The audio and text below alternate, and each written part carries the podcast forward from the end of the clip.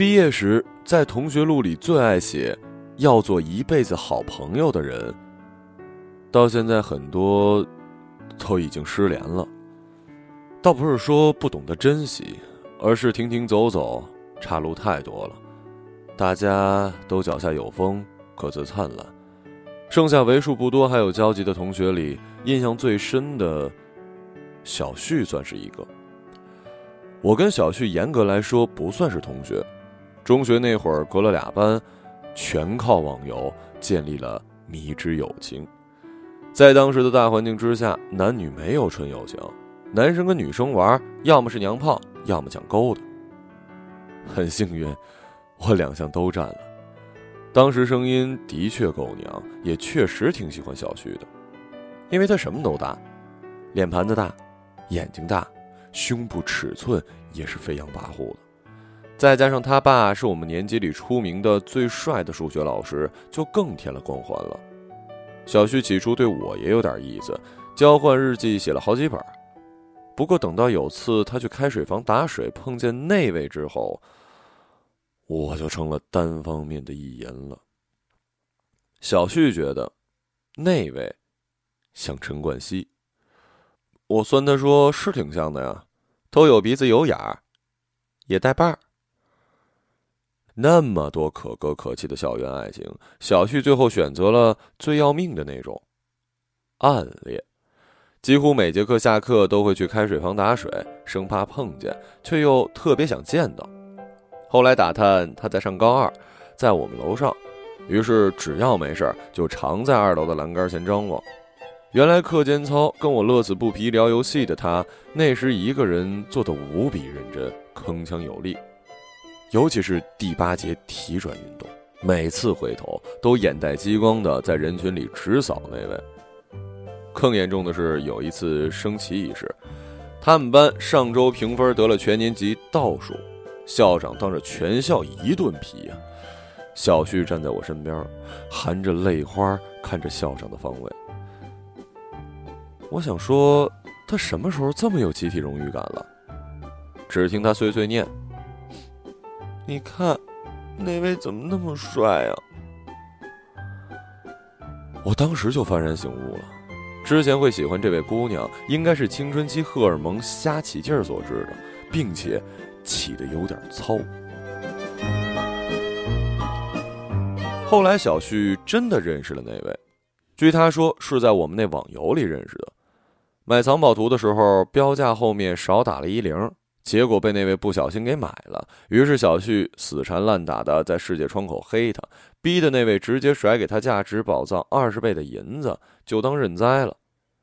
小旭就被这霸道总裁俘获了，又在世界窗口隔空表达爱意，俩人一来二去成了网友。等一见面，小旭圆满了。他偷偷把那位的 QQ 设置成好友在线通知，不错过任何一次的聊天机会。只有我知道，他每次激动，脑袋空白比他聊天的时间要久得多。他们一起放学坐公交，两人推搡着挤在人群里，话也渐渐的变多了。也只有我知道，他回家根本不用坐公交车，走几步路就到了。那年冬天，成都第一次下了大雪，街上无论多晚都有年轻人在雪地里打闹。小旭和那位并排走着，他冷得把脸缩进羽绒服的帽子里，看着自己鼻子里呼出的白气，神经已经被冻傻了。谈笑间，突然对那位说：“我喜欢你。”那位马上接了一句：“我知道啊。”一点犹豫都没有。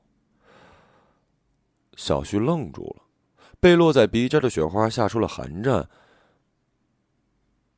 把手放进我口袋吧。小旭照办了。那只手也放进来吧。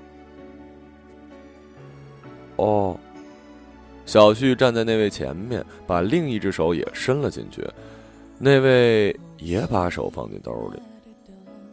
两人手一牵，一高一低看着对方，然后以亲吻收场。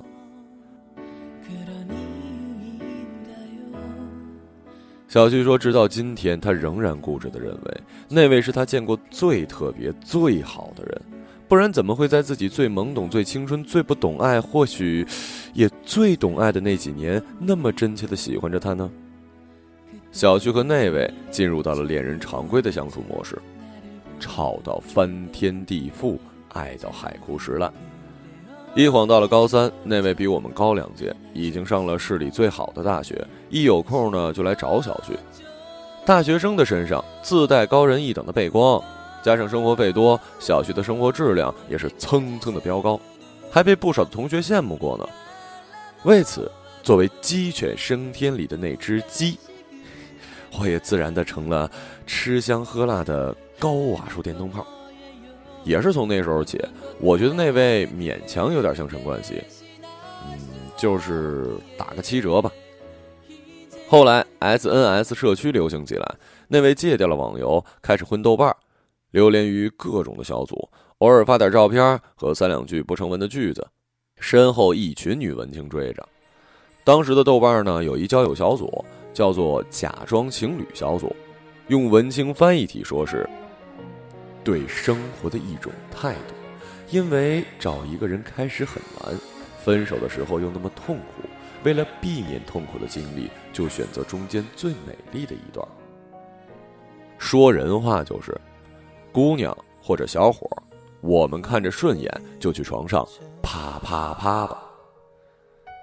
那位呢，成了那个小组的常驻用户。第一次发现那位出轨，小旭。刚一诊结束，成绩还算不错吧。后来的急诊考试，直接从本科苗子一落千丈到了专科。小旭没跟那位分手，不过进入了冷战，任凭那位如何自责道歉，他都不动容。高考成绩下来了，非常没有意外的，小旭被影响的很严重，分数说出来都寒碜。选择题全选 C，应该也比他的分高呢。最后，小旭去读了一个科技大学旗下的技术学院，五年制的，专业是电子商务，听说还挺有前景的。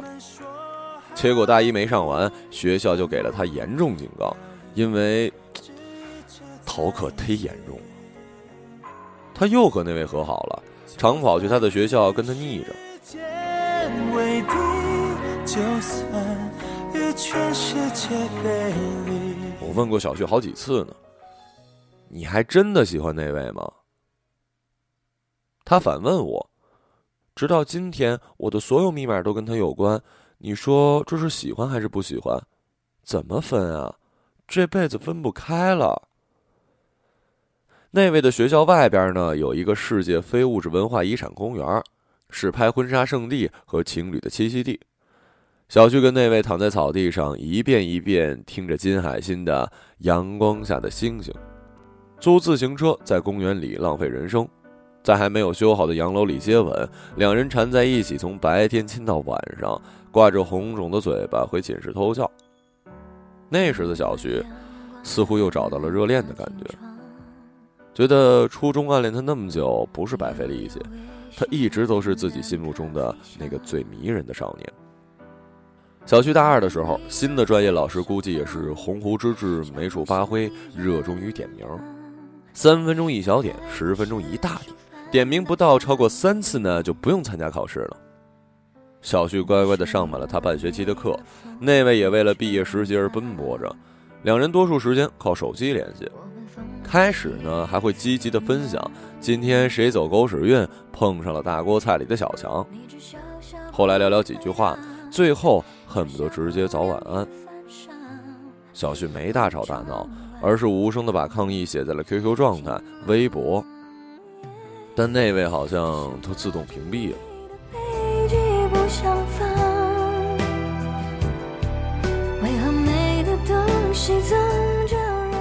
人与人之间的感情讲究一个共振频率，一次可以找借口说忙，两次可以说是意外，但多次以后就能知道对方心里到底有没有你了。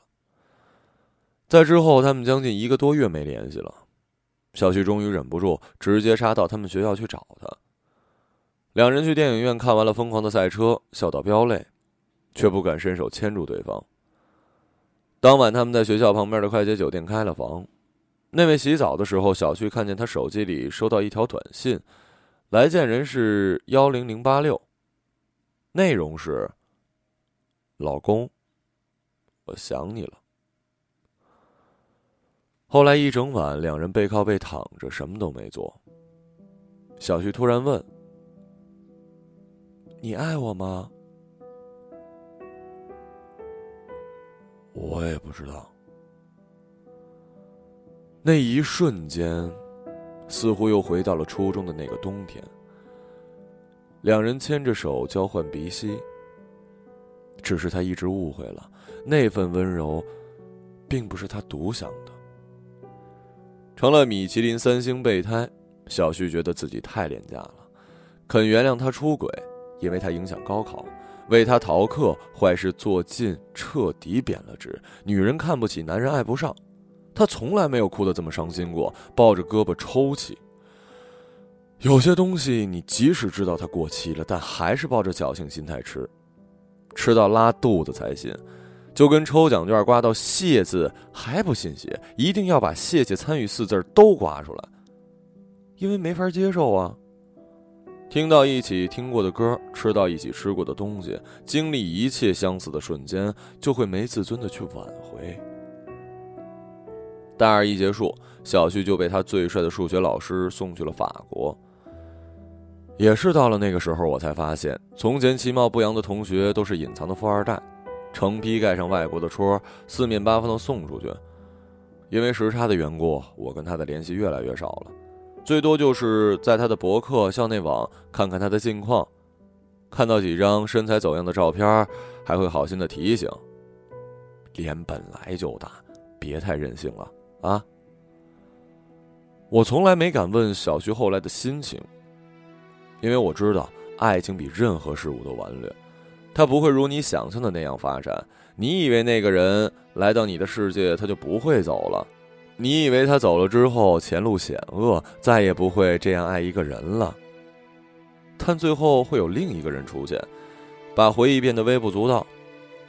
时间最会骗人了，但也能让你明白，这个世界没有什么是不能失去的。留下的，尽力珍惜；得不到的，都不重要。唯愿你以后有酒有肉有姑娘，能贫能笑能干架，此生纵情豁达。这句话一度占据着小旭个性签名很长一段时间。我点赞的时候发现，那位也点了赞。小旭竟然没有拉黑他。后来我跟小旭见过一面，他弃自己身材于不顾，我呛他要不是出于革命的情感。我都不太想和他做朋友了。席间又聊起了那位，说是好像已经结婚了，在同学的朋友圈看到的一个特土俗的婚礼现场，那新娘子是个脸比他还大几号的路人。当然了，胸比他小太多了。那年法国国庆日，巴黎铁塔被烟火包裹，小旭发信息给那位说：“我们还是做普通朋友吧。”不久后，那位回了信息，小旭直接关上手机，仰着天空。一个人成了谜分手以后才知道，心里真的曾经有人来过，但时间久了，以为忘不了的，也在不知不觉中忘了。他生日什么时候来着？四月。算了，终于是忘了。我说：“记得也好，最好是忘掉，就让那段记忆好好待着，别去打扰。不是你不温柔，而是你太聪明了。如何跟喜欢很久的人说再见呢？时间只是懒了点儿，所以没给我们明确的答案。不过，真正的放弃一个人是无声无息的，不会把他拉入黑名单，不会删掉他的电话，看到他过得好，可以毫不羡慕的点赞。”即便路上碰见，也可以给一个恰到好处的微笑。只是你的心里清楚的知道，你们不再会热络的聊天到深夜，你的心情呢，也不会因为他矫情到死而阴晴不定。当初那么喜欢，现在那么释然，没有犹豫。这段路，只能陪你到这里了。一辆车消失天际。当一个人成了谜。对不起，真的就喜欢你到这里了。感谢你在昨天出现，现在我们都很好。留下的当做故事，离开的后会无期。在每个银河坠入深谷的梦我会醒来也忘记梦境，因为你不知道，你也不会知道，失去的就已经。失去。当一艘船沉入海底，个人成了谜，你不知道他们为何离去，那声再见竟是他最后一句。当一辆车消失天际，